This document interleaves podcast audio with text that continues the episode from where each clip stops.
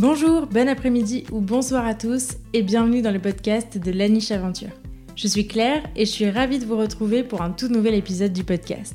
Dans la vie, je suis éducatrice comportementaliste canin et créatrice de contenu sur Internet. Et ma mission, c'est d'aider un maximum de monde à comprendre son chien. Toutes les deux semaines, je vous partage ici mes conversations avec des personnes passionnées autour des divers sujets du monde canin. Mes invités viennent raconter à mon micro les expériences et aventures qu'ils ont vécues avec leurs chiens, leurs réussites, leurs plus beaux moments, mais aussi leurs difficultés et les leçons qu'ils en ont tirées. Juste avant de lancer cet épisode, je vous invite, si ce n'est pas déjà fait, à vous abonner, à laisser 5 étoiles et un commentaire sympa sur l'émission dans votre rapide podcast préféré pour m'aider à faire connaître mon travail au plus grand nombre. Pour encore plus de découvertes, de conseils et d'inspiration, je vous invite aussi à vous abonner à ma newsletter en barre d'information de cet épisode. Et sans plus attendre, je suis ravie de vous partager aujourd'hui ma conversation avec Alice Mignot. Alice est docteur en éthologie et l'auteur du podcast Dans la tête des chiens. Dans cette discussion, elle nous raconte son parcours avec Elliot et Bocuse et revient sur son sujet de prédilection, la vulgarisation scientifique. De ses propres recherches à son approche, Alice nous partage ses meilleurs conseils pour enrichir notre connaissance et notre pratique des données scientifiques en constante évolution. Alors que vous soyez déjà humain d'un chien ou que vous vous apprêtiez à le devenir, cet épisode est pour vous. Mais je ne vous en dis pas plus et je vous invite tout de suite à rejoindre ma conversation avec Alice. Salut Alice Salut Claire Tu vas bien? Ça va et toi? Oui, ça va, merci. Je suis ravie de t'accueillir euh, pour ce nouvel épisode. Merci de m'accueillir. On va commencer par les présentations. Qui es-tu Alice? Bah, Je m'appelle Alice Mignot, j'ai présentement 28 ans et je suis psychologue clinicienne, docteur en éthologie et en anthropologie depuis peu. Bah c'est tout non sur moi? C'est déjà pas mal Ouais. ah et j'ai un podcast de vulgarisation scientifique et un blog aussi de vulgarisation scientifique sur le comportement du chien. Nous allons en parler. Est-ce que tu peux nous présenter ton chien? Oui. Actuellement, je vis avec euh, Bocuse, qui est un berger créole, qui a deux ans et demi et que j'ai adopté à un an. C'est un chien qui vient de Guadeloupe, qui a été euh, trouvé euh, dans la rue et que j'ai adopté plus ou moins sur un coup de tête. À l'époque, je vivais encore avec Elliot, qui n'allait pas du tout bien. Et je savais qu'il fallait que j'adopte un chien avant qu'il meure. Et je voulais absolument un staff, croisé staff, mais euh, j'ai pas vraiment trouvé. Et un jour, j'ai accompagné ma copine Eline adopter sa créole. Et j'ai fait l'erreur, ou, c'est pas si une erreur c'est bien, mais de demander s'il y en avait un qui était OK chat pour pouvoir cohabiter avec Jean-Michel. Et du coup, elle m'a montré Bocuse, qui est un berger créole, mais qui ressemble totalement à un croisé staff. Et, euh, et, gros, gros coup de cœur euh, sur cette petite bête. Donc, c'était plus ou moins un coup de tête. C'était un peu réfléchi, mais pas trop. C'est chouette comme histoire. Ouais. Je ne la connaissais pas. Avant de reparler plus de Bocuse et euh, de tout ça, tout ça, je vais revenir un peu sur ton expérience, toi, avec les chiens. Est-ce que tu as toujours euh, grandi avec des chiens ou est-ce que c'est venu euh, plus sur le tard? Comment ça s'est fait pour toi? Alors, moi, j'ai pas du tout grandi avec des chiens, tout simplement parce que j'habitais à Paris et que mes parents étaient très. jamais de chien en appartement. Donc, j'ai grandi avec des chats. Et ma seule expérience de petite euh, avec des chiens, c'était pas hyper euh, positif. Je me suis fait mordre euh, assez jeune parce que je suis allée embêter un chien qui dormait, alors qu'on m'avait dit mille fois de pas embêter le chien qui dormait. Donc, donc voilà. Et par contre, sinon, j'étais déjà petite une folle aux chiens. J'avais tous les livres sur les races, les standards. Je connaissais les 250 races de chiens par cœur. Enfin, voilà. Et en fait, euh, bah, il a fallu que j'attende euh, mes 17 ans pour que euh, mon père craque enfin et qu'on adopte un chien. Trop bien. Donc Elliot, du coup? Ouais. Du coup, Elliot, que nous avons adopté en, en animalerie. voilà, une grosse erreur, mais, mais on a eu beaucoup, beaucoup de chance. Du coup, j'ai eu Elliot ouais, à 17 ans sans rien y connaître en chien euh, à ce moment-là, à part ce que j'avais lu dans des euh, livres de très grande qualité euh, qui étaient disponibles à ce moment-là. Hmm. Donc Elliot, c'était un bulldog français, c'est ça? Ouais, bulldog français, évidemment non love, non standard. Et voilà, donc d'animalerie qui vient d'un élevage qui produit 15 races à la mode en même temps. et voilà, et on est parti pour prendre une femelle noire. On est reparti avec Elliot qui était un mâle caille fauve et euh, qui était le plus chiant de la portée d'ailleurs, parce que du coup, ils étaient trois, et Elliot, c'était le plus bruyant, celui qui courait partout. Et en fait, bah, on, a eu, on a eu un gros, gros coup de cœur sur lui. Euh, on est allé signer les papiers, je crois, le lendemain. Et en fait, euh, Elliot était tout sauf euh, bruyant et, chiant quand il était dans un espace avec un enrichissement conséquent. Donc, tu as eu Elliot quand tu avais 17 ans? Ouais. tu étais encore au lycée à ce moment-là? Ouais. Est-ce que tu peux nous parler un peu de ton parcours universitaire qui t'a mené jusqu'à jusqu'à loin. comment ça s'est fait et comment le lien avec euh, les animaux s'est fait? Alors, euh, histoire très très drôle. J'étais nulle à l'école à ce moment-là. Et euh, mes parents m'avaient dit que si j'avais pas mon bac, j'aurais le droit de faire ma formation d'éducateur canin. Et si j'avais mon bac, j'étais obligée, entre guillemets, de faire des études. Il se trouve que j'ai eu mon bac à 10,05, donc j'étais très déçue. Et le seul endroit où j'ai été prise, du coup, c'était psycho parce que c'est l'endroit où tout le monde va quand on n'a rien à faire. Et en fait, euh, j'ai adoré la psycho. Je me suis spécialisée en psychiatrie adulte et addicto. Et j'ai vraiment adoré, j'avais des super notes, sauf que bah, en sortant de psycho, je me suis dit, bah en fait, euh, j'ai toujours envie de travailler avec des animaux. Du coup, j'ai fait un diplôme universitaire euh, sur les relations animales, j'ai fait une formation privée en médiation animale. Et après, je me suis lancée dans une thèse, du coup, dans deux universités différentes. Ok, raconte-nous. bah, on va embrayer directement sur pourquoi j'ai fait cette thèse, parce que tout vient de là. Euh, bah, du coup, je vivais avec Elliot. J'avais déjà mon blog depuis 4-5 ans, je pense. Donc, je commençais un peu à m'y connaître en bien-être du chien. Et en fait, euh, je me suis très vite dit, euh, mais si je travaille en médiation animale avec Elliot, je suis pas sûre qu'il kiffe ça, quoi. Parce qu'Elliot, c'était, c'était, c'était un amour de chien, le chien parfait que je pouvais emmener partout, mais il aimait pas trop le contact avec les humains. Bon, enfin, un peu comme tous les chiens, particulièrement pas les hommes qui parlent fort, etc. Et en psychiatrie adulte, malheureusement, c'est un peu le lot. Et du coup, en fait, je me suis dit, ben, pourquoi pas faire une thèse? Je, C'était un peu. Je m'attendais pas à ce que ce soit aussi gros. Et du coup, j'ai commencé ma thèse à l'université de Liège avec Véronique Servet, du coup, qui est une des seules spécialistes des relations hommes-animales. Et qu'en Belgique, on n'est pas obligé d'être payé pour faire une thèse. Et du coup, ben, c'était le bon plan euh, pour moi vu que j'avais pas encore de financement. Et en fait, j'ai commencé euh, ma thèse, euh, je sais même plus en quelle année, mais en fait, six mois plus tard, je me suis rendu compte que c'était impossible de faire une thèse et de travailler en restauration à côté. Mmh. À ce moment-là, j'ai contacté à peu près tous les gens que je ne connaissais pas dans le milieu canin. Et il se trouve que je suis tombée sur Thierry Bedossa, qui, qui, qui organisait une conférence à Nanterre qui s'appelait L'animal en marche et qui m'a proposé de présenter ma thèse pour euh, chercher un financement. Et donc à partir de ce moment-là, euh, j'ai fait donc cette présentation à une conférence devant 300 personnes. et, euh, et j'ai du coup l'entreprise qui m'a qui financé qui est venue me voir à la fin et ça a été quelques mois de négociation. Et au final, on a commencé ce financement, il fallait trouver une université en France. Donc je me suis tournée vers Gérard Le Boucher qui n'est pas du tout spécialisé dans le chien mais qui avait déjà eu Sarah Janin avant, donc euh, qui avait travaillé sur le Pet Directed Speech. Donc ça l'intéressait un peu. Et voilà, et on s'est lancé euh, dans cette aventure euh, en octobre 2018, je crois. Et voilà. Et après, on a eu 4 ans et demi de thèse. Waouh! Ouais. Donc, en fait, c'est intéressant parce que du coup, tu as rallié le monde animal en passant par la psycho humaine et en te dirigeant du coup plutôt vers la médiation. C'est ça? Faire de la médiation animale. Ouais. C'était ça le projet à la base, tu voulais euh, faire de la médiation animale? Ouais, totalement. À la base, euh, en fait, je me suis dit, je veux pas être psy toute seule. Ouais. Ben, parce que déjà, c'est impressionnant d'être psy tout seul. Et que euh, dans des populations où il peut y avoir des troubles du comportement, des gens un peu violents, etc., c'est plus rassurant d'avoir un chien et souvent ça calme les gens. ça les calme pas dans le sens où ils se disent si je bouge, je vais me faire bouffer, mais mais ça les apaise quoi. Et euh, du coup, euh, vu que j'avais vu ça en stage, je me suis dit ben ouais, je me vois pas être psy toute seule. Par contre, je me vois vachement être psy avec mon chien euh, à côté. Hmm. Et voilà. Et du coup, je voulais vraiment faire de la médiation animale. Et maintenant, je me suis rendu compte que je n'étais pas non plus faite pour ça. Hmm. Ce qu'on appelle la thérapie assistée par l'animal. Ouais. Aussi, c'est ça? Ouais. C'est chouette comme, comme parcours. Et du coup, parle-nous alors de ta, de ta thèse. Tu as fait ta thèse sur quel sujet précisément pendant 4 ans et demi? Bah, du coup, j'ai fait vraiment ma thèse spécifiquement sur le bien-être du chien en médiation animale. Alors, il faut savoir que dans la recherche, c'est très bien vu de standardiser, de voir exactement la même chose plusieurs fois pour pouvoir dire si on a des différences.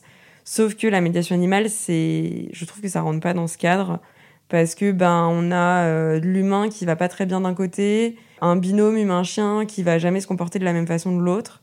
Coup, moi, mon but, c'était euh, d'étudier euh, la médiation animale et la réalité de ce que c'est pour pouvoir, du coup, dégager des, des, facteurs de risque pour le bien-être des chiens. J'ai fait deux études pour ma thèse. J'ai fait une première étude qui était un questionnaire en ligne qui s'adressait aux intervenants dans le but de savoir, eux, comment ils voyaient la médiation animale, comment ils voyaient le bien-être du chien dans cette pratique, qu'est-ce qui manquait. Et ensuite, euh, du coup, c'était une étude de terrain pour aller voir différentes séances de médiation animale et voir euh, si, euh, effectivement, on avait des signaux de stress qui revenaient dans certaines situations, des comportements inappropriés de certains humains. Plus spécifiquement, du coup, étudier les interactions entre les humains et les chiens dans une pratique où on a des humains qui vont pas forcément aller bien et voir si, ben, en fait, les trois quarts des chiens vivent ça très bien ou si, effectivement, on a des situations un peu stressantes. Et bon, j'avais un échantillon très très biaisé quand même parce que quand on, enfin, en disant aux gens que je venais regarder le bien-être de leur chien, j'ai quand même des gens qui, s'occupaient euh, très très bien de leur chien et qui étaient au courant des signaux d'apaisement, euh, de la marge de contrôle, etc. Mais j'ai quand même eu du stress, particulièrement euh, dans des, alors avec les comportements qui peuvent être directement menaçants ou perçus comme menaçants par le chien. Donc tout ce qui va être cri et gestes brusques qui vont être assez typiques dans certaines maladies, particulièrement chez les enfants. Et en fait, tout ce qui va être câlin, maintenir le chien, l'empêcher de partir, qui sont des comportements qu'on a nous-mêmes, euh, du coup, avec nos, chiens de compagnie, euh, qu'on voit assez souvent. Et en médiation animale, vraiment, c'est ces, petits, ces petites interactions qui peuvent stresser le chien. Et du coup, qui m'ont aussi montré que je ne voulais pas emmener mes chiens là-dedans, parce que mes chiens n'aiment déjà pas ça dans la vie quotidienne. Donc, encore moins en médiation animale. Hmm. Ok, mais c'est hyper intéressant. Du coup, aujourd'hui, tu es docteur en éthologie, c'est ça? Ouais. Ta thèse a fait de toi euh, un docteur en éthologie Ouais, le 1er avril 2022. Non, là, là, c'est une belle date en plus. Du coup, je voulais parler un peu d'éthologie avec toi. Euh, est-ce que tu peux nous définir ce que c'est que l'éthologie? Parce qu'on entend beaucoup, beaucoup parler quand on parle de comportement euh, canin et quand on parle d'éducation. Mais en vérité, ça peut être un peu flou. Ouais, alors il faut savoir que même dans le monde de l'éthologie, hein, on a plusieurs euh, définitions. Mais pour faire la définition la plus simple, et moi celle qui, que je trouve la plus logique, c'est que l'éthologie, c'est une discipline scientifique qui s'intéresse à étudier le comportement des animaux humains et non humains. Et donc, nous, en tant qu'éthologues, on va aller observer le comportement pour faire des conclusions sur des choses qu'on cherche. Donc ça peut être extrêmement large. Hmm. Je crois qu'on différencie l'éthologie euh, clinique de l'éthologie euh, appliquée. Ouais. Est-ce que tu peux nous en parler? Est-ce que éthologie, enfin, est-ce que étudier le comportement, ça veut, ça veut forcément dire euh, être dans un laboratoire ou au contraire être en milieu naturel? Qu'est-ce qu'on fait des animaux de compagnie qui ne sont ni dans l'un ni dans l'autre? Est-ce que tu peux nous parler un peu de, de ces différences-là? Ouais. Alors, moi, quand j'ai commencé à connaître l'éthologie, du coup, je voyais juste l'éthologue qui va étudier des primates euh, dans la faune. J'ai vite compris que je n'allais pas du tout faire ça. Et que du coup, le milieu naturel du chien, c'est le milieu humain aujourd'hui. Enfin, en tout cas, pour nos chiens occidentaux. Et du coup, il y a effectivement des éthologues qui vont euh, faire des études dans des laboratoires, donc de façon très standardisée, avec un groupe contrôle et un groupe expérimental. Et on va voir est-ce qu'il y a des effets selon des modifications de mini-conditions qu'on peut avoir dedans. Donc il y a vachement ça en ce moment, du coup, sur l'olfaction chez le chien, voir ce que le chien peut sentir ou pas, est-ce qu'on a différent selon les races. Et on a l'autre partie qui est quand même peu développée, en tout cas pour, euh, pour les chiens, qui va être bah, de constater quelque chose chez les chiens et de se dire, ok, bah, on va l'étudier, on va voir euh, pourquoi c'est là et est-ce que c'est souvent là. Et donc là-dessus, euh, par exemple, en éthologie appliquée, dans le milieu euh, francophone, mais du coup l'étude est écrite en anglais, on avait une étude euh, sur la différence entre méthode positive et coercitive, où ces deux nanas chercheuses qui sont allées directement au club canin faire des analyses comportementales des signaux de stress. Hmm. Et donc voilà, en fait, en éthologie, tu fais un peu ce que tu veux à partir du moment où tu vas quand même faire des mesures du comportement. Tu te bases pas sur rien non plus. Enfin, faut savoir que tout ce qui sort en éthologie, euh, c'est des comportements qui sont validés scientifiquement pour indiquer telle ou telle chose. Donc par exemple, les signaux de stress, appelés aussi signaux d'apaisement, c'est pas euh, dans la tête des éducants positifs, c'est validé vraiment scientifiquement depuis 1997. Hmm. Et voilà. Et nous, du coup, on va se baser sur ces comportements et voir est-ce qu'on les voit. Et après, tu as tout ce qui est euh, justement les éthologues. Là, j'étais à une conf où, où le type, il était allé observer du coup des, des hippopotames et voir comment l'hippopotame maintient l'ennemi loin. Donc, il faut savoir que c'est en remuant sa queue et en balançant son caca partout. C'est assez impressionnant. Mais voilà, eux, du coup, ils vont aller voir des comportements et essayer d'en faire des conclusions sur qu'est-ce que ça veut dire, par exemple. Et ce qui est aussi hyper intéressant, du coup, et ce dont on a besoin pour nos animaux de compagnie, parce qu'il y a encore des comportements, on ne sait pas exactement ce que ça veut dire. Enfin, je sais pas, il y a 5 ans, tout le monde pensait qu'un chien qui remue la queue, il est super content. Mm. Et aujourd'hui, on commence à se rendre compte que c'est juste une excitation physiologique qui peut être positive, mais qui peut aussi indiquer un départ euh, assez euh, fort euh, sur nous ou sur un autre chien. Donc, donc voilà, l'éthologie, c'est un peu tout ça.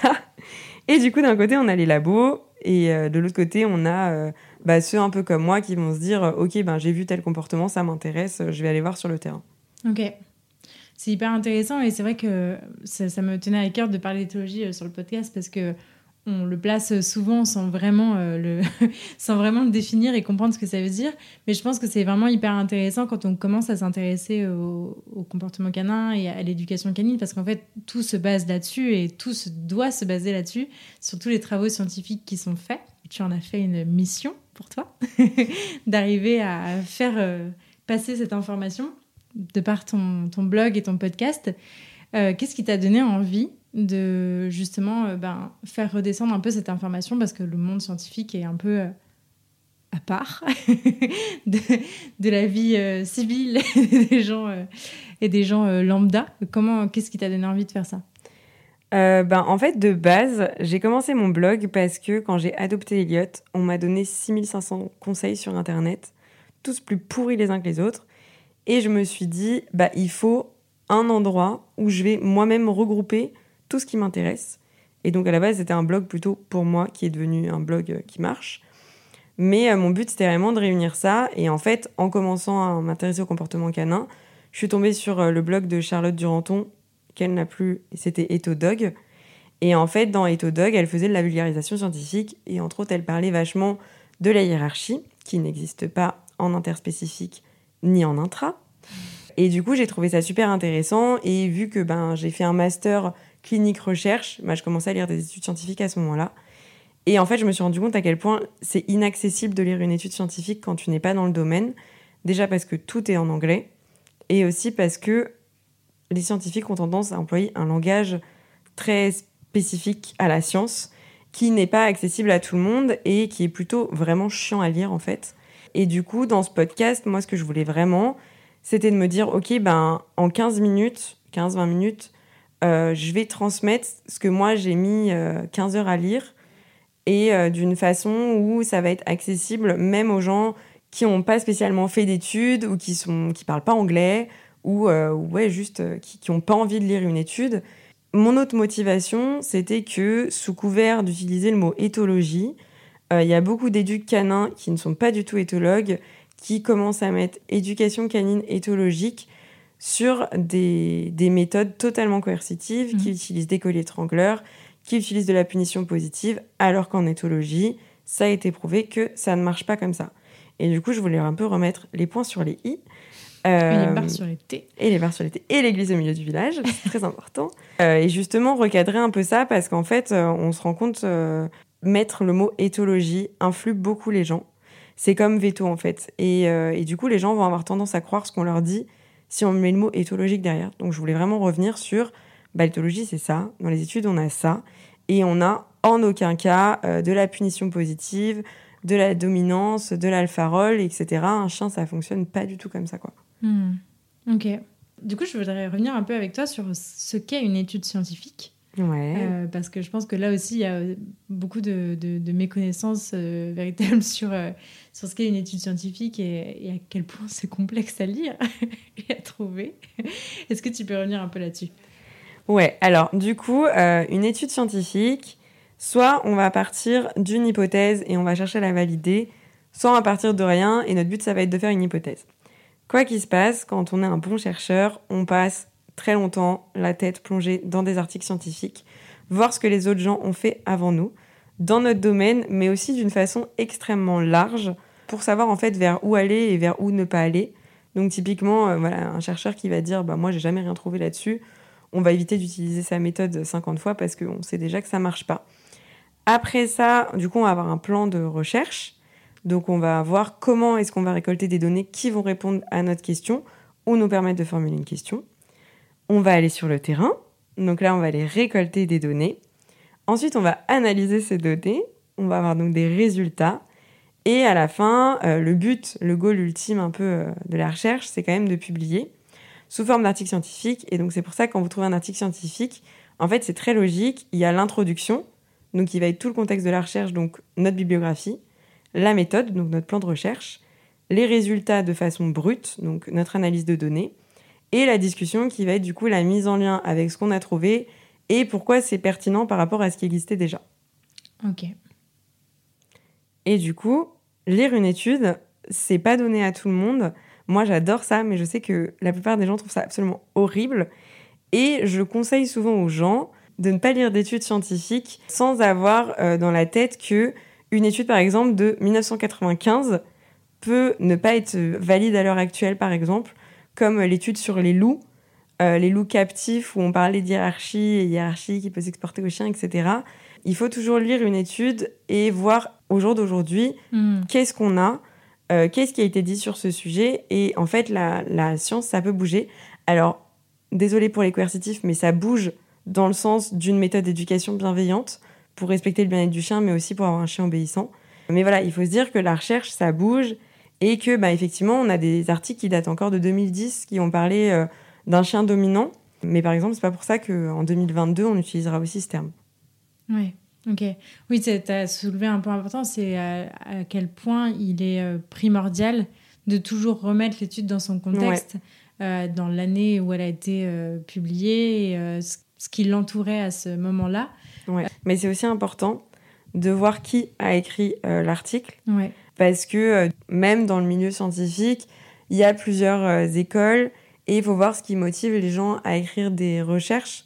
Typiquement, là, j'avais été critiquée par un mec qui m'avait qui m'avait cité une étude en me disant ah oui mais cette étude elle parle de dominance etc. Mais alors désolé pour les doctorants, hein, je suis passée par là aussi. C'était une étude d'un thésard qui est sorti du milieu de la recherche. Donc en fait c'était lui les mots qu'il a employés pendant sa recherche. Ce n'aurait pas forcément été un, grand chercheur qui aurait publié ça, quoi. Hmm. Et c'est pour ça qu'il faut aussi regarder qu'est-ce qui motive les chercheurs. Typiquement, dans le milieu de la croquette, regardez qui finance les hmm. recherches qui sortent. Hmm. Parce que euh, quand euh, tout le monde dit que la croquette c'est horrible et que c'est une entreprise de barf qui l'a financée, ça pose question. Et à l'inverse, euh, c'est les grosses entreprises de croquettes qui financent les recherches qui peuvent dire que le barf c'est horrible. Donc euh, voilà, ça, ça, peut aussi s'exporter euh, un peu partout euh, dans tous les domaines de la science. Ouais, c'est clair, c'est clair. Comment tu as découvert que tu aimais ce, ce, monde scientifique et que tu avais envie de bah, d'y entrer? Parce que bah, pour avoir fait un master aussi et des études universitaires, on peut s'en rapprocher un peu, mais je trouve qu'il y a quand même une, une, une, barrière à un moment donné que tu passes ou pas, qui te fait un peu rentrer dans, dans, dans ce monde scientifique, d'aller tu vois, d'aller vraiment approfondir le truc et, et de, ouais, d'être vraiment dedans. Qu'est-ce qui, qu'est-ce qui a fait que, qu'est-ce qui t'a attiré là-dedans? Bah, Je pense que dans la recherche, on a tous des personnalités un peu particulières, euh, pour dire ça gentiment. Mais euh, moi, par exemple, je suis... quand je suis obsédée par un sujet, il faut que je sache tout. Et du coup, ben, moi, les chiens, c'était mon sujet quand j'étais petite, ben, du coup, à travers euh, les livres des 250 races. Mais en fait, quand j'ai vraiment découvert le chien, j'ai eu la, même chose de, ben, je veux lire toutes les recherches, je veux savoir ce que, ce que tout le monde pense. Euh, et ouais, je veux vraiment connaître ce sujet sur le bout des doigts. Et ce que je trouve hyper intéressant dans le monde scientifique, c'est que ben, entre scientifiques, on se donne des connaissances. Et euh, du coup, on n'est pas tous obligés de faire la, une recherche pour avoir la réponse à une question. Et moi, il y a des gens euh, que, j'adore lire, alors euh, qui écrivent euh, très scientifiquement, donc c'est assez insupportable. Mais j'adore leur sujet de recherche. Alors, j'ai aucun nom qui me vient en tête forcément à ce moment-là. Mais, mais ouais, des gens où dès que je vois qu'ils publient une recherche, je vais voir ce qu'ils ont fait. Et j'ai vraiment développé une petite obsession pour ça. Et ouais, je sais que parfois, je peux passer plusieurs heures à lire des articles scientifiques de façon presque pathologique. Parce qu'en fait, quand tu lis un article, on va te citer euh, une autre étude que tu n'as pas encore lue, et tu vas lire cette étude, Hmm. et en fait, c'est sans fin. Et moi, j'ai 40 onglets Google ouverts en même temps, par exemple. Et j'adore ça. Et c'est vrai que, bah, en psycho, j'avais déjà bien aimé faire un mémoire, euh, justement, la démarche de, euh, de lire beaucoup, de faire un plan d'expérimentation et d'avoir des données, en fait. Mhm. Parce que, euh, en soi, tout le monde peut faire une recherche scientifique. C'est, pour moi, c'est juste une question de motivation. Et je comprends que tout le monde n'ait pas cette motivation. Oui, c'est vrai que dans le, dans le, dans le mémoire, il y, a, euh, il y a un peu cet aspect-là euh, que j'avais bien aimé aussi. Bah ouais, en vrai, c'est trop cool. chouette. Après, euh, voilà, s'il y a des gens qui veulent se lancer en thèse, moi, on m'a donné des conseils au début que j'ai jamais écouté. On m'a toujours dit, ça va être long, ça, tu vas avoir des moments horribles, parce qu'en fait, c'est c'est très solitaire hein, quand même de faire, une, de faire de la recherche, et t'es dans ton sujet, quoi. Et en fait, les gens autour de toi comprennent pas pourquoi tu passes 15 heures derrière un ordinateur pour trouver un truc. Ouais. Et, euh, et moi, tout le monde m'avait dit, euh, tu vas voir, il y a vraiment des hauts et des bas, et il y a des périodes de vide. Et en fait, euh, je pense que c'est vraiment ça, la recherche, c'est que tu as des périodes de motivation où moi, je vais faire du 8h, 23h pendant trois semaines. Et après, euh, j'ai un neurone qui tourne, et je pense que tous les chercheurs sont un peu comme ça, et on est très stimulé par le fait euh, bah, de lire beaucoup et, et de toujours en apprendre plus en essayant de tout savoir, ce qui est totalement impossible, en personne à la science infuse et surtout pas moi. Mais voilà, c'est pour ça, quand il y a des gens qui disent oui, mais euh, c'est une étude scientifique qui a dit ça, moi ça fait 40 ans que j'ai des chiens et la hiérarchie ça existe. Franchement, ça m'énerve parce que je me dis, le chercheur qui a fait la recherche, il a mis tellement d'énergie là-dedans que c'est injuste pour lui qu'un mec lambda qui a certes une expérience, euh, une expérience de terrain, mais c'est son expérience personnelle en fait. Et, Avec euh, son interprétation et ça. ce qu'il y met. et nous, dans la recherche, euh, justement, ce qu'on essaye de faire, c'est de transmettre des données qui sont généralisables à tout le monde, quoi. Et euh, c'est pas, oui, ben moi, Jean-Michel, mon chat, adore boire dans la douche. Tous les chats aiment boire dans la douche et personne ne boit dans sa gamelle. Hmm. Enfin, voilà. C'est pour moi, c'est la recherche, ça permet aussi euh, ça. Et c'est un truc que j'adore et c'est pour ça que j'adore euh, le transmettre aussi. C'est tout ce truc de un peu obsédant euh, de bah nous on, a accès à une espèce de connaissance de façon euh, obsessionnelle qui n'intéresse pas tout le monde et, on peut transmettre cette connaissance euh, à des gens qui ont la flemme parce que c'est normal de, lire de la recherche quoi. Oui, il y a un truc que je trouve euh, cool aussi là-dedans, c'est que ça t'oblige à, souvent à faire un pas de côté parce qu'il faut justement tout lire, il faut aller chercher de l'info et tu peux pas te focaliser que sur un courant de pensée.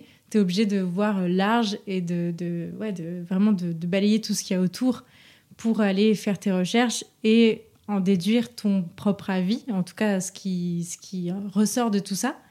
Et c'est ça que je trouve euh, hyper intéressant aussi, de- parce que ça te, je pense que ça te met aussi cette euh, posture dans la vie générale de, te, de faire ce pas de côté pour chercher. Tu vois ce que je veux dire? Et pas de Ah prendre bah un truc oui, tout cuit qui tombe.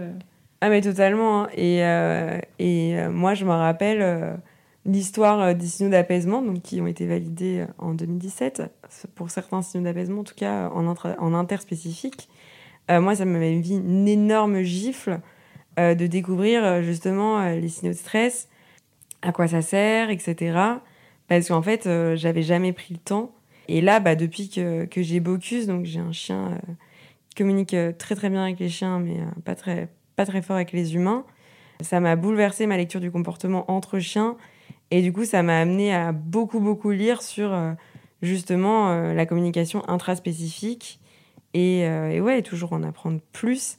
Et c'est vraiment ce truc de ok, ben, il y a ce que je vois dans ma vraie vie et il y a ce qui va être généralisable.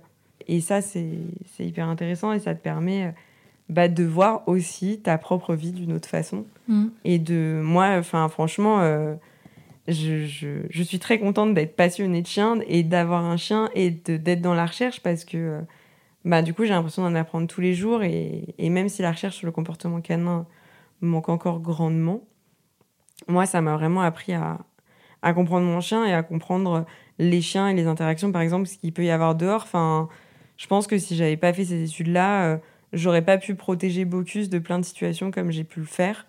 Et plein de situations, donc, du coup, dans lesquelles j'avais laissé Elliot euh, avant et où j'ai appris euh, qu'on ne met jamais un chien en immersion, par exemple. Mm. Mais, euh, mais voilà. du coup, ça me, ça me fait embrayer sur, sur tes 4 ans et demi de thèse que tu viens de passer et de, de terminer. Est-ce que tu peux rappeler peut-être bah, qu'est-ce que c'est une thèse comment, comment on se lance là-dedans De quoi on vit quand on est en train de faire sa thèse, en train de l'écrire Et qu'est-ce qu'on devient après sa thèse? alcoolique et dépressif. voilà, le devenir va être assez drôle.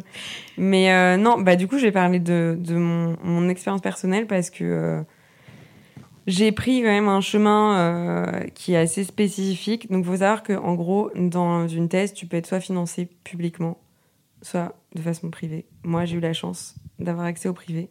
La chance et la malchance, hein, parce que le public a aussi euh, beaucoup de bénéfices, mais le salaire est quand même extrêmement différent dans le privé. Donc moi, j'ai eu quand même beaucoup de chance parce que j'ai pu vivre très bien euh, pendant ma thèse. Mais du coup, quand tu fais une thèse, déjà le but, c'est quand même de choisir un sujet qui va t'intéresser pendant au moins trois ans dans ta vie. Donc, faut bien le choisir, même si on peut tous faire des modifications en, chemin, euh, faut quand même un sujet qui nous motive. Après, il y a aussi des gens qui choisissent des sujets qui sont déjà proposés. Mais euh, voilà, pour moi, ça c'était hors de question parce que je suis quelqu'un, si je suis pas intéressée, euh, je suis pas motivée. Mm. Du coup, tu fais ça. Après, tu cherches un ou une directrice de recherche dans ton domaine ou plus éloigné si tu ne trouves pas spécifiquement dans ton domaine parce que voilà, on a la thèse parfois c'est quand même des sujets assez farfelus. Et après, tu cherches un financement. Donc là, soit tu fais des concours, tu es à la fac, tu es financé publiquement et tu peux donner des cours ou pas. C'est pas obligatoire, mais tu es moins payé du coup si tu n'as pas de cours. Et euh, tu peux avoir un financement privé. Et donc, il y a un truc qui s'appelle euh, la convention CIFRE, où il y a une partie qui est remboursée par l'État à l'entreprise. Donc, ce qui est quand même très avantageux pour l'entreprise et ce qui permet euh, d'avoir un bon salaire. Et à partir de là, ben, faut se motiver tout seul. Et, et pas perdre le fil. Enfin voilà, après, moi, j'ai pris la, la décision d'être dans deux facs et une entreprise et de n'aller que rarement dans les trois. Du coup, j'avais pas vraiment de point d'attache et c'était moi qui me motivais euh, toute seule tous les jours. Après, euh, comme euh, en fait les gens en télétravail, hein, on a découvert ça avec le confinement, mais en fait les gens en télétravail sont juste des gens de thèse au final. Et voilà, et en fait, moi je dis surtout, faut pas se démotiver. Et mon directeur, il, il m'a dit quelques jours avant ma soutenance, où j'ai l'impression d'avoir fait de la merde, clairement, pour ma thèse. J'étais tellement déçue de moi. Et il m'a dit, une bonne thèse, c'est une thèse rendue. Et il faut vraiment se dire ça qu'il faut pas lâcher parce qu'en fait, c'est hyper tentant. À un moment, quand on est totalement surmené, qu'on doit écrire des articles, qu'on doit euh, rendre sa thèse, préparer sa soutenance et faire tous les à côté pour préparer euh, le futur, de se dire euh, ouais mais ok en fait j'en ai marre. Mais il y a quand même le titre de docteur à la clé. Alors moi j'arrive toujours pas à réaliser, mais quand même c'est un truc de dingue. Enfin on n'est pas énormément à être docteur. Et surtout, moi, c'est le, ce titre-là me fait me dire, j'ai pas fait ça pour rien. Mm. Et j'ai un truc qui acte que euh, pendant 4 ans et demi, je travaille sur un sujet et que j'en suis euh, experte alors euh, au stade où j'en suis maintenant. C'est-à-dire que dans deux ans, je me trouverai toujours pas aussi, pas la plus experte sur le sujet. Mais en tout cas, c'est un sujet que je connais bien, sur lequel je peux, je peux donner des conseils. Et la pré-thèse, du coup, il y a plusieurs possibilités. Donc, y a, on peut continuer dans l'universitaire donc il y a enseignants-chercheurs, euh, chercheurs rattachés, etc. Et il y a aussi euh, du coup du privé où on peut rentrer, euh, bah, par exemple en tant qu'éthologue dans une grosse boîte qui a besoin d'un éthologue pour faire des tests pour savoir quelles croquettes les chiens préfèrent par exemple. Il y a aussi du consulting et voilà. Et en fait, il y a aussi il y a aussi le chômage. en attendant. Non, mais en vrai, enfin, franchement, pour moi, euh, c'est comme quand tu sors de, bac plus 5 et tu te dis, ah, je trouve un travail direct et tout. Moi, en psycho, euh, je peux le dire aux futurs psychologues, euh, vous allez galérer à trouver un travail. Pas parce qu'on a fait un, on a un bac plus 5 ou bac plus 8 que, que la vie est facile. Et je trouve encore plus quand on est sur des sujets un peu farfelus comme le chien, où bah, pour le coup, la profession de comportementaliste n'est toujours pas reconnue les, et du canin non plus. Et euh, du coup, bah, nous, euh, docteurs en éthologie spécialisés dans le chien, euh, le mhm. milieu universitaire, ils sont un peu en mode ouais, bah, on va vous mettre dans le bâtiment de psycho, neuropsy, voilà, mhm. parce qu'on n'a pas encore notre place. Mais voilà, vous découragerez pas à faire une thèse si vous avez commencé à aller jusqu'au bout. C'est ce que j'ai à dire. Non, mais c'est intéressant. C'est vrai que tu, tu, soulèves un point qui, qui est intéressant, c'est le fait que le monde du chien a pas encore une place très significative dans le monde universitaire, aujourd'hui en France en tout cas, et ce qui n'est pas le cas partout ailleurs. Hein. Il y a des pays où ils sont, on peut vraiment faire un gros cursus universitaire dans le monde canin et dans le comportement canin. Je trouve ça génial, mais, mais en France, on n'a pas encore, on n'est pas encore là. Et, et donc c'est cool, tu vois, qu'il y ait des, des gens comme toi qui vont faire des trucs et qui potentiellement un jour feront changer euh, ce, milieu-là aussi. Mais, euh, mais ouais, ce serait, ce serait bien. Enfin, là, moi, quand je regardais euh, ce que j'allais faire après la thèse, à un moment, je me suis dit, ben, je, vais, je vais partir en fait. parce que ben, dans les autres pays, ouais, tu peux être payé pour faire de la recherche que sur le chien et rien d'autre. Et je trouve ça trop cool. Et en même temps, je me dis, oui, ben, si on part tous, il y aura, y aura plus personne bah, pour lancer le truc. Après, euh, franchement, lancer le truc. Euh, c'est plus compliqué. C'est plus compliqué. Euh, bah, surtout en tant que, que jeune, jeune chercheur. Enfin, j'ai pas encore l'expertise, etc. Et il faudrait, faudrait, des, faudrait des gens qui sont motivés à, à diriger un labo spécialisé sur le chien. Mais du coup, c'est assez fascinant parce qu'en ce moment, je fais pas mal de confs sur le bien-être des animaux d'élevage et euh, le bien-être des animaux d'élevage. Donc, euh, il y a du milieu universitaire, il y a du milieu privé, euh, il y a des centres mm, qui sont vraiment spécialisés sur le bien-être des animaux d'élevage. Et tu te dis quand même, enfin, il y a rien pour les chiens de compagnie, quoi, les chiens mm. et les chats. Alors qu'en en fait, je sais pas quels sont les chiffres du nombre de chiens en France, mais c'est quand même assez important. On a beaucoup d'abandon. on a beaucoup de gens qui prennent des chiens alors qu'ils ont, qui sont, qui sont pas le temps. on a beaucoup de morsures. Euh, faut pas se leurrer, on a quand même beaucoup de chiens qui finissent par mordre. Mm. C'est pas forcément de leur faute d'ailleurs. Et en fait, on n'a pas un, centre de recherche comme ça euh, qui serait vraiment spécialisé sur le chien, euh, avec des chercheurs, mais aussi.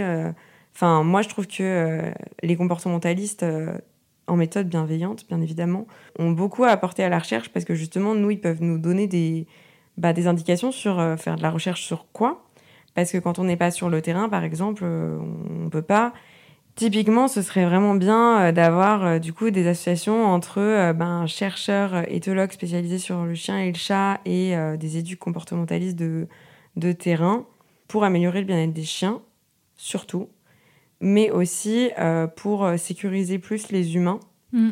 et faire en sorte ouais, qu'il n'y ait plus, par exemple, un enfant qui se fait arracher le visage dans une maison parce qu'il fait le poney sur le Rottweiler depuis dix mois, quoi. Pour moi, ça, on aurait besoin d'un appui scientifique pour qu'au niveau du gouvernement aussi, euh, ça fasse bouger les choses, quoi, comme les animaux d'élevage. Suivre un peu euh, cette même piste. Euh. Mais voilà, il y a tout à faire. Et, et s'il y a des jeunes chercheurs dans la salle, n'hésitez pas à me contacter. L'appel est passé.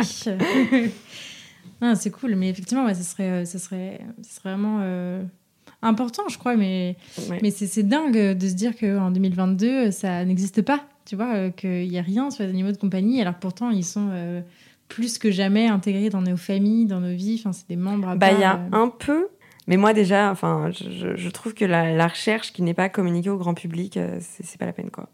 Enfin, vraiment, ça, c'est une position que j'ai. Il y a plein de chercheurs qui me détesteront pour ce que je dis. Mais pour moi, la recherche doit permettre de faire avancer le terrain et du coup, doit être absolument transmise au grand public particulièrement euh, quand on, quand on s'intéresse aux chiens. Quoi.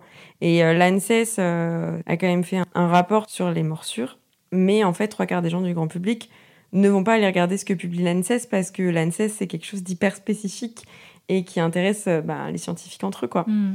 Et, et, je trouve ça bien dommage, et je trouve ça encore plus dommage que, ben, justement, par exemple on n'est pas euh, des formations euh, d'éduc canin euh, obligatoires et basées sur ce que nous dit la science, qui éviterait beaucoup de dérives et beaucoup de gens qui vont aller former d'autres gens en 21 jours, prônant d'utiliser les concepts de l'éthologie, alors que pas du tout. Quoi. Mm, mm.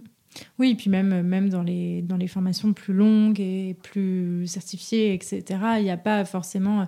Aujourd'hui, il n'y a pas d'obligation de d'actualisation des, des, connaissances euh, véritables.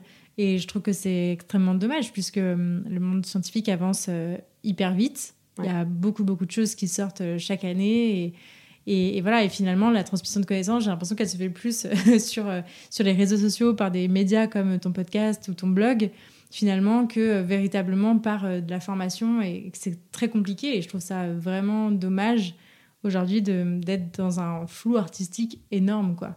Avec des gens qui veulent vraiment bien faire et c'est génial, et des gens qui s'en foutent un peu et qui font euh, avec euh, ce qu'ils ont. Ah bah oui, et puis euh, enfin moi, les meilleurs éduques que, je connais, hein, dont, dont l'éduc de, mes chiens, c'est une très bonne éduque parce que bah, elle était en coercitif, elle s'est pris une grosse claque, et maintenant elle actualise régulièrement ses connaissances. Elle va avoir dans plusieurs disciplines du bien-être du chien ce qui se fait. Donc elle va avoir des trucs euh, de mind trailing, d'olfaction, etc. Et euh, des trucs, euh, ben ouais, des éthologues. Enfin, Charlotte Duranton, je sais pas si elle le fait encore, mais moi j'avais fait une, une, formation conférence sur trois jours avec elle sur éthologie et communication du chien. Et waouh, quoi. Enfin, pour moi, n'importe quel éduc devrait suivre cette formation. Parce qu'en fait, pendant trois jours, on a bouffé du scientifique sur le chien sur des études que même moi, j'avais jamais eu envie d'aller lire parce que c'était trop complexe. Et, euh, et, Charlotte, elle est géniale parce qu'elle te vulgarise ça et elle te le fait rentrer dans le crâne. Et pour moi, tout le monde devrait faire ça, quoi. Et tout le monde devrait actualiser ses connaissances. Mais comme les psys, hein, on a le même problème dans le monde de la psycho, hein, avec euh, des gens euh, qui pensent encore des théories qui ont été réfutées et, des, des, choses qui ne marchent pas, en fait, parce que humains comme chiens, nous fonctionnons, nous fonctionnons exactement pareil sur tout ce qui est renforcement positif, gestion de l'environnement, etc. Ouais, c'est passionnant. tu as plein de trucs à couper. Non, c'est trop bien. Non, ça va, je parle pas trop. Non, non, franchement, c'est top. On reparle un peu de ton podcast? On peut. Du coup, qu'est-ce qu'on trouve sur ton podcast? Alors. Euh... Il faut aller écouter d'ailleurs. sur mon podcast, euh, on trouve essentiellement des épisodes de vulgarisation scientifique Parfois, je me permets euh, quelques petites dérives sur euh, mon expérience euh, personnelle, mais je me permets jamais de commentaires qui, n'auraient pas pu être validés scientifiquement parce que, parce que je sais que je vais me faire taper sur les doigts et je vais m'auto-taper sur les doigts d'ailleurs. Mais en gros, sur mon podcast, on va trouver des épisodes sur un thème dans lequel je vais introduire des résultats d'études. Alors parfois, je complexifie un peu le truc et je donne des chiffres, etc et des références. Et euh, là, j'essaie de faire euh, un peu plus euh, light. Je mets pas les références directement, je les mets à la fin, comme ça ceux qui sont intéressés vont les lire. Mais du coup, c'est vraiment de la vulgarisation scientifique sur un thème choisi. Et du coup, bah, les... parfois on me demande de parler de thème, mais il n'y a pas de recherche dessus, donc je peux pas me permettre d'en de, d'en parler. quoi. Mmh. En tout cas, le, contenu est déjà dispo et et d'une très grande qualité et on me parle souvent de ton podcast et je hmm. valide qu'il est très très très très bien donc euh, ouais et du coup j'essaie de prendre des sujets qui intéressent les gens et euh, du coup mon premier épisode parle quand même de méthode d'éducation mm. pour moi c'était vraiment important de remettre les points sur les i hmm. euh, sur justement qu'est-ce qu'a dit la recherche sur par exemple renforcement positif versus punition positive et voilà après je fais un peu muse aussi j'aime bien aller embêter les gens donc j'ai fait un épisode sur la dominance, un épisode sur l'impuissance acquise, parce qu'il y a plein de gens qui disaient que la dominance existait et que l'impuissance acquise n'existe pas. Mm. Et euh, voilà, du coup, j'aime bien, j'aime bien faire ça et j'aime bien me dire que euh, voilà, ce contenu est accessible à des gens qui sont déjà dans des méthodes bienveillantes. Mais j'ai aussi des gens qui n'utilisent pas forcément des méthodes bienveillantes et qui se prennent une petite claque euh, scientifique et, et qui vont potentiellement changer leur regard sur leur chien, leur façon de l'éduquer, leur façon de le considérer aussi. Et euh, voilà. C'est très chouette. Merci. C'est quoi la suite pour toi en tant que docteur en éthologie T'aimerais aller vers quoi? Ah, Moi, j'aimerais faire plein de choses. J'aimerais faire tout en même temps. J'aimerais bien faire un post-doctorat parce que j'aimerais bien finir ma recherche, vu que j'ai pas pu la finir à cause du Covid. Et euh, j'aimerais bien vraiment euh, me spécialiser dans les interactions humain-chien, les interactions tactiles, euh, voir ce que les chiens aiment bien et ce que les chiens n'aiment pas. Parce que pour moi, c'est un, c'est un grand sujet euh, de, dans ma vie de tous les jours de euh, voir des chiens qui se font tripoter alors qu'ils ils aiment pas ça. Et en même temps, enfin voilà, je vois bien que moi, mon propre chien, quand je lui fais des gros câlins, il est en kiff, quoi. Donc c'est de voir, est-ce qu'il y a un truc de connu, inconnu? Bon, évidemment, il y a une part d'individualité. Hein. Il y a des chiens qui vont adorer se faire tripoter par tout le monde. Donc, euh, donc voilà, j'aimerais bien faire ça. Pardon, je te coupe. Il y a un truc hyper intéressant, c'est que tu nous as dit au début de cet épisode que ton, ton premier rapport avec des chiens, c'était une morsure. Ouais. Et en fait, j'ai l'impression que c'est vraiment ce qui conduit tout ton cheminement. Parce que ça touche aux interactions, ça touche au tactile, ça touche à la communication. Ouais. Je trouve ça hyper intéressant. Mais totalement. En plus, T'as travaillé là-dessus? bah, moi, le, le, truc, entre guillemets, drôle, hein, du coup, la grande histoire de quand je me suis fait mordre, qu'avec mon père, on était allé garder euh, la maison de leurs amis, qui avait plein d'animaux euh, qui avaient été maltraités avant, il y avait des animaux de ferme, mais il y avait aussi une chienne qui avait mis bas chez eux, une chienne qui avait été maltraitée. Et alors moi, j'ai toujours vécu dans l'éducation du euh, t'emmerdes pas les animaux, et si tu les emmerdes, ben t'auras les conséquences qui existent quoi. Mm. Donc évidemment, mes parents me laissaient pas me jeter sur sur les chiens en attendant que je me fasse mordre. Mais là, il se trouve que cette chienne dormait et que mon père m'avait dit 2500 fois quand la chienne dort ou mange, tu ne l'approches pas, tu ne la regardes pas, tu ne la calcules pas. Il faut savoir que c'était pas une chienne réactive hein, du tout, euh, juste elle était flippée quoi, mais euh, elle réagissait pas par l'agressivité. Et évidemment, euh, mini moi un peu gogol, elle dormait, j'ai voulu m'allonger sur elle. Et je l'ai surprise et elle m'a niaqué. J'ai eu la chance qu'elle m'ait que niaqué, mais elle m'a niaqué sur le nez. Du coup, je suis allée voir mon papa en disant Papa, et, euh, et mon père m'a dit, bah, il s'est passé quoi? Donc j'ai essayé de mentir, évidemment. J'ai dû dire la vérité. Mon père m'a dit, bah ouais. Mais en fait, euh, non. Enfin, elle t'a juste dit que c'était trop, quoi. Et pour moi, euh, ce truc de respecter le chien comme un autre animal, d'ailleurs, respecter tous les êtres vivants, hein, c'est pour ça aussi que je suis végétarienne depuis un siècle, mais truc de on doit le respect aux chiens qui nous donnent, et je pense que les chiens donnent tellement. Enfin, franchement, quand je vois ce que les gens font subir à leurs chiens parfois, mais je me dis, mais. Mais dites-nous, il est tellement sympa. Moi, Boki, ça fait un siècle qu'il m'aurait niaqué, quoi. Pour rien, quoi. Et il aurait eu bien raison. Et du coup, ouais, vraiment, ce truc euh, d'interagir avec le chien et de pas leur imposer une interaction, c'est vraiment un truc qui me hante. Et, et voilà, et, je trouve que ça expose à des situations de dangerosité assez énormes. Et on en voit encore hein, des gens dans la rue qui vont tirer leur chien pour qu'il aille dire bonjour à un enfant, alors que le chien n'a pas du tout envie. Le chien envoie 3000 signes d'apaisement, mais les chiens sont trop sympas. Et du coup, moi, j'ai un peu envie de, dire oui, mais enfin, les chiens sont trop sympas et le jour où ils mordent, on les euthanasie, quoi. Mm. Et pour moi, euh, tout passe par euh, des interactions non contraintes. Ouais, pour moi, c'est important de comprendre ce que les chiens aiment et ce qu'ils n'aiment pas et de, de, respecter ça, quoi. Et du coup, ouais, j'aimerais bien faire des recherches là-dessus.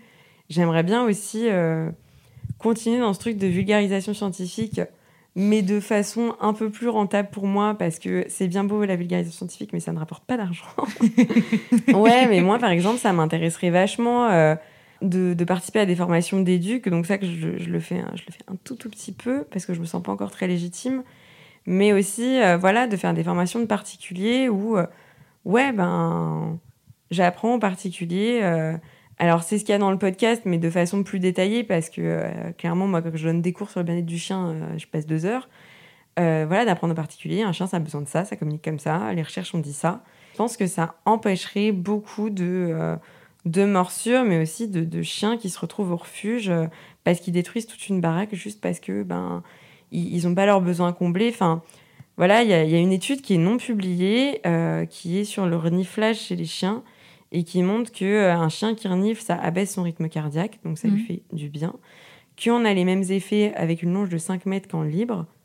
Et je me dis, mais euh, tout le monde devrait savoir ça, quoi. Mhm. Et c'est tellement important. Et pareil, tout ce qui est masticatoire. Enfin, moi, j'ai découvert le masticatoire avec Bocuse. J'ai eu Elliot pendant 11 ans. Jamais de ma vie, je me suis dit, je vais lui acheter un sabot de veau.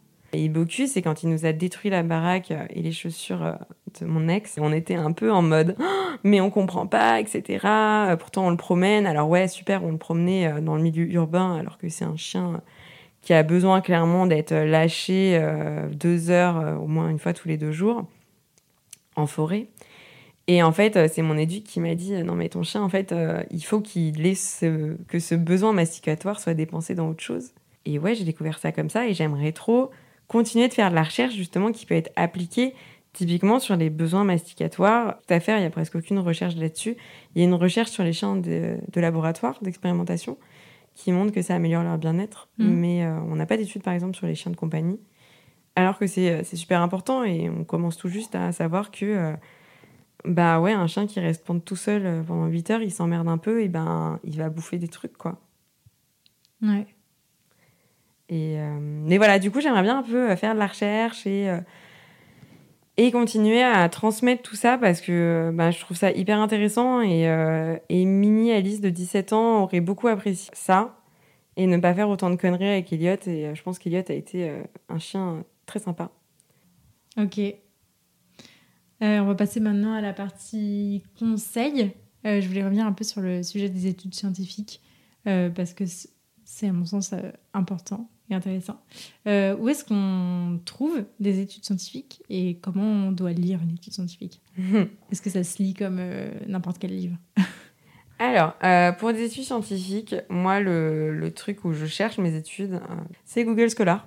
Google Scholar, c'est accessible à tout le monde et la plupart des articles sont gratuits. Donc, c'est très pratique. Et en plus, Google Scholar, en fait, vous permet d'avoir accès à des sites que nous, on a entre chercheurs où il faut être affilié à une fac pour rentrer mmh. dessus. Et euh, Google Scholar, en fait, je ne sais pas comment ils font, mais ils passent outre ça et du coup, on peut avoir les PDF. Donc voilà, c'est très intéressant. Euh, quand on cherche une recherche, il faut euh, avoir des mots-clés, des mots-clés en, anglais, hein, parce que voilà, la recherche, c'est majoritairement en anglais. Moi, ce que je conseille aux gens, s'ils veulent commencer à lire des recherches, c'est avant de lire une recherche en entier, de lire le résumé et de voir est-ce que ça va nous intéresser ou pas. Parce qu'une recherche, c'est minimum 7 pages à peu près. Donc voilà, je vous conseille vraiment de lire le résumé, de lire l'introduction surtout, euh, parce que ça va vous apporter beaucoup de connaissances d'un coup, vu que c'est des gens qui vont avoir lu d'autres articles avant et qui vont transmettre ce qu'ils ont trouvé dedans. Et euh, de lire la discussion et la conclusion, en prenant en compte que, euh, en tant que chercheur, c'est rare qu'on dise j'ai trouvé la réponse à cette question. On va quand même vachement pondérer ça, et je pense que toute personne qui lit un article doit pondérer ce qu'elle lit et se dire euh, ok ben à quel point ça correspond à ce que j'ai déjà entendu sur le sujet aux autres recherches. Je conseille aussi aux gens si vous lisez l'anglais euh, il y a des sites de vulgarisation scientifique en anglais qui sont très accessibles qui sont écrits par des chercheurs d'une grande qualité sur le chien. J'en ai évidemment pas qui viennent euh, à mes deux neurones mais mais ça peut être aussi un moyen avant de commencer à lire des recherches directement. Oui et aussi. Euh, On va sur quoi là pour ça? Euh, bah, En français, il y a The Conversation, mais il y a peu de trucs sur les chiens. Mais en anglais, euh, souvent, tu prends. par exemple, Bradshaw, qui est super connu. sur le chien, bah, tu tapes son nom dans Google. Et souvent, tu as tous les articles de vulga scientifique qu'il a fait. Alors là, par exemple, très drôle, Bradshaw a parlé de dominance pendant tout un temps. Donc tout ce qui est avant 2014, faut voilà, faut passer outre et remplacer le mot dominant chez lui par agressif en général. C'est un peu ça qu'il entendait. Mais voilà, après, euh, je trouve quand même que le milieu scientifique, c'est un milieu hyper particulier. Et il y a des gens qui arrivent à, rentrer dans ce milieu et à lire des recherches scientifiques euh, et d'en sortir des choses bien. Mais j'ai quand même beaucoup de gens euh, qui vont venir me citer un extrait d'une recherche qui a dit ça et me dire oui, bah non, là on a dit que la dominance ça existait, etc.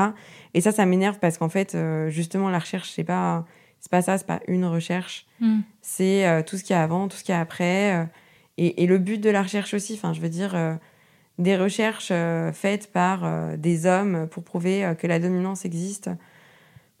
Enfin, oui, ok.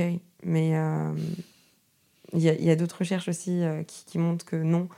Donc voilà, faut, faut, je pense qu'il faut quand on rentre dans le monde scientifique, il faut toujours avoir du recul. Et je pense que c'est ce qui peut manquer parfois à certains vieux scientifiques qui vont être comme les vieux éduques qui ont 40 ans d'expérience et qui euh, pensent connaître leur sujet en long, en large, en travers et qui vont pas aller lire euh, bah, l'étude, euh, les études ouais, qui sont sorties en, après 2020. Quoi. Mmh. Qui vont pas faire le pas de côté c'est ça. nécessaire à... Et prendre ce recul et se dire, ok, ben, ça fait 40 ans que je pense ça, mais en fait, peut-être que ça a été un peu actualisé maintenant. Mmh. Ce qui est aussi dur et entendable, que c'est pas évident non plus de se dire, waouh, j'ai fait, je viens de passer 30 ou 40 ans à faire ça. Ah oui, oui, non, mais totalement. Après, euh, comme je dis euh, souvent, il euh, y a que les cons qui changent pas d'avis. Mm. Par exemple, quand on voit certains éduques qui sont capables de dire que la friandise, ça sert à rien et que les signaux d'apaisement, ça n'existe pas, moi, je trouve ça assez choquant chez des gens qui, bah, qui forment d'autres gens, qui ont 10 clients par jour, qui sont hyper médiatisés, qui peuvent faire des conférences devant 300 personnes avec un chien réactif en plein milieu. Euh, moi, je trouve ça hallucinant que ces gens ne se disent pas une seconde. Bah, peut-être que s'il y a des gens qui disent que euh, la dominance inter, euh, c'est pas, pas ça en fait. la dominance intra non plus, c'est pas ça. Que les chiens communiquent leur stress par le comportement. que ces gens-là se disent pas ah bah ouais peut-être que j'avais tort. Et je pense que on a tous fait ce pas de côté. Enfin, il y a quand même peu de gens qui sont nés en positif et qui se sont dit qui de A à Z ont fait bien avec leur chien, quoi. On a tous fait des conneries et franchement, on continue tous d'en faire. Et voilà, pour moi, ce qui est important, c'est la remise en question, particulièrement quand tu t'adresses à plein de gens. Nous sommes toutes les deux bien placées pour le savoir. Nous sommes toutes les deux très bien placées. Mais tu vois, par exemple, euh, moi, je trouve ça hallucinant. Euh, il y a plein de pays où les colliers étrangleurs, torcatus électriques, semi-étrangleurs sont interdits, hmm. mais pas nous, quoi. Et il y a encore des éduques qui vont dire venez au premier cours avec un collier, de, un collier étrangleur sur votre chiot de trois mois. Et ouais, pour moi, ça, c'est pas possible, quoi. Et c'est vraiment des gens qui devraient se former ou se reformer. Mm. Et je sais que c'est difficile parce que euh, ben, c'est difficile de se remettre en question. Enfin, c'est comme euh, ben, l'éduc chez les enfants. Oui, la, la fessée, c'est pas bien. et, et, on s'en rend compte maintenant. Je pense que c'est difficile pour des parents qui ont mis des fessées à leur gamin de se dire euh, bah, j'ai violenté physiquement mon enfant. Alors, ok, c'est pas l'enfermer dans une cave et le rouer de coups mais c'est comme le chien. Les gens qui me disent mettre un petit coup de pied à son chien, c'est pas grave. Euh, ouais, ben dans ces cas-là, il a le droit de, de, nous mordre, en fait. Enfin voilà, si chacun on communique par la violence, on n'est pas sorti, quoi. Mm, mm. Mais euh, voilà, je divague beaucoup là. Non, mais non. Mais... Parce que c'est des sujets qui me, qui me hantent. Ouais. Qu'est-ce que ça a changé à ta vie d'avoir un chien, enfin à toi? Qu'est-ce qu'est-ce qui t'apporte au quotidien? Euh, je pense que c'est cliché, mais euh, ça a tout changé dans ma vie. Vraiment, je pense que ça m'a fait grandir très vite d'avoir la responsabilité. Alors, évidemment, j'avais mon papa derrière hein, qui s'en occupait euh, quand je prenais trop de temps à l'apéro et que ça faisait 8 heures que mon chien attendait pour pouvoir pisser. Mais du coup, ça m'a vachement responsabilisée sur s'occuper d'un autre être vivant et l'accompagner dans plein de choses, être rapidement confronté aux maladies aussi et à la mort, entre autres, et euh, je pense que, que ça m'a fait grandir assez vite là-dessus. Mm. Et ça m'a rendu très empathique pour les autres chiens, mais aussi euh, en fait pour tous les êtres qui peuvent pas vraiment se défendre. Et je pense que si j'ai fait psycho, c'était pas pour rien non plus. Mm. Et là, actuellement, euh, bah, je pense que cette thèse, j'aurais pas survécu sans chien. Honnêtement, de toute la solitude que ça peut emmener, de toute la dépression aussi. Et en fait, moi, je pense qu'il m'a fait survivre, c'était ben, de devoir promener mon chien, euh, ouais, de devoir, de devoir faire des trucs et d'avoir un être euh, qui est là et qui est content de te voir alors que t'es juste un déchet chez toi et que, que t'es pas bien, quoi. Et voilà, et je pense que actuellement, euh, c'est, c'est un rythme dans ma vie. je pense Bocuse avant de penser vie. c'est un rythme dans mes, dans mes journées de travail. Enfin voilà, par exemple, moi, je veux être à mon compte parce que je veux un jour sur deux emmener mon chien en forêt. Et, euh, et c'est pas négociable parce que je sais que sinon euh, Bocuse il sera pas il sera pas bien. Et toi non plus. Et moi non plus parce que du coup ça, ça, ça me fait aussi sortir. Et je pense que euh, quand on habite en ville, on se rend pas compte à quel point euh, on manque de balades en forêt. Et quand on y est, franchement, c'est génial. Et le chien, c'est vraiment une bonne excuse pour ça. Ça permet, ça m'a permis aussi de rencontrer plein de gens que j'aurais jamais rencontrés sans avoir de chien. Donc c'est cool. ah oui, et Bocuse, j'apprends beaucoup avec lui euh, parce que du coup, j'ai, eu Elliot qui était trop gentil et je dis pas que j'ai peu appris, mais bon, j'ai appris euh, la base de la base, quoi. Bocuse, j'ai vraiment appris ce que ça faisait d'avoir un chien errant qui est entré dans ta vie, qui avait appris à vivre sans toi, donc qui n'a pas l'impression d'avoir besoin de toi, d'avoir un chien qui a des, des, besoins assez forts, qui a du staff, donc qui dans le jeu peut être un peu, un peu brusque et prendre à la gorge parfois et de, lui apprendre à gérer ses émotions et du coup moi d'apprendre à gérer mes émotions. Euh, Bocuse il m'a appris la phase de régression où euh, tu as juste l'impression que ton chien est en train de te péter dans les doigts et que et qu'en fait tout ce que tu as fait ça sert à rien. Ouais, et d'apprendre moi-même à, mieux gérer mes émotions, ma nervosité, euh, tout ça. Enfin, je suis quelqu'un d'extrêmement angoissé, très nerveux. Et en fait, quand tu as un chien au bout de la laisse qui peut péter, tu peux pas te permettre mm. d'être angoissé et nerveux. Et euh, voilà, donc Bocuse m'apprend euh, m'apprend beaucoup tous les jours et, euh, je suis vraiment je suis vraiment trop contente d'avoir d'avoir eu ce coup de tête pour pour ce petit chien, mm. enfin ce gros chien. zizi. Mon zizi. Est-ce qu'il y a des ressources que tu aimerais partager à nos auditeurs? Alors, en podcast, je pense que euh, vous avez mes deux podcasts préférés réunis. donc, euh, donc voilà. Euh, moi, surtout sur des bouquins, parce que moi, c'est un peu, un peu ma vie. Et je sais que tout le monde cite le bouquin de ma copine Charlotte Duranton. Mm. Mais vraiment, si vous ne l'avez pas acheté, si vous vivez avec Jean-Kévin qui croit encore à la dominance, mais achetez-lui ce bouquin, quoi. Franchement, euh, c'est un bouquin de vulga scientifique, mais d'une qualité excellente et qui est vraiment euh, que tout le monde peut lire. Il y a le bouquin dans lequel j'ai écrit, il s'appelle Comportement et bien-être du chien, supervisé par, euh, par Sarah et Thierry, où voilà, il y a pas mal, pas mal de gens qui ont écrit dedans, dont Charlotte Duranton, encore une fois. Donc, qui est très bien. Qui est très bien, merci beaucoup. et après, non, il y a un bouquin que j'aime bien, c'est Dans la peau d'un chien d'Horowitz qui est éthologue et euh, qui est un bouquin hyper accessible et qui parle pas d'éducation, qui parle juste de comment ça fonctionne un chien. Et euh, waouh, moi vraiment, euh, j'adore ce genre de bouquin. Et après, il y a plein de bouquins en anglais. Hein, il y a Don't Shoot, Don't Shoot, the Dog qui a été traduit.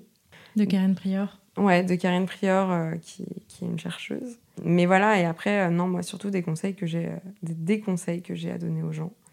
C'est ne pensez pas tout ce qu'on dit sur Internet.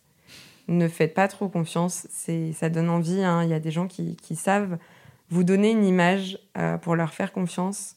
Mais euh, voilà, il n'y a pas une méthode pour chaque chien.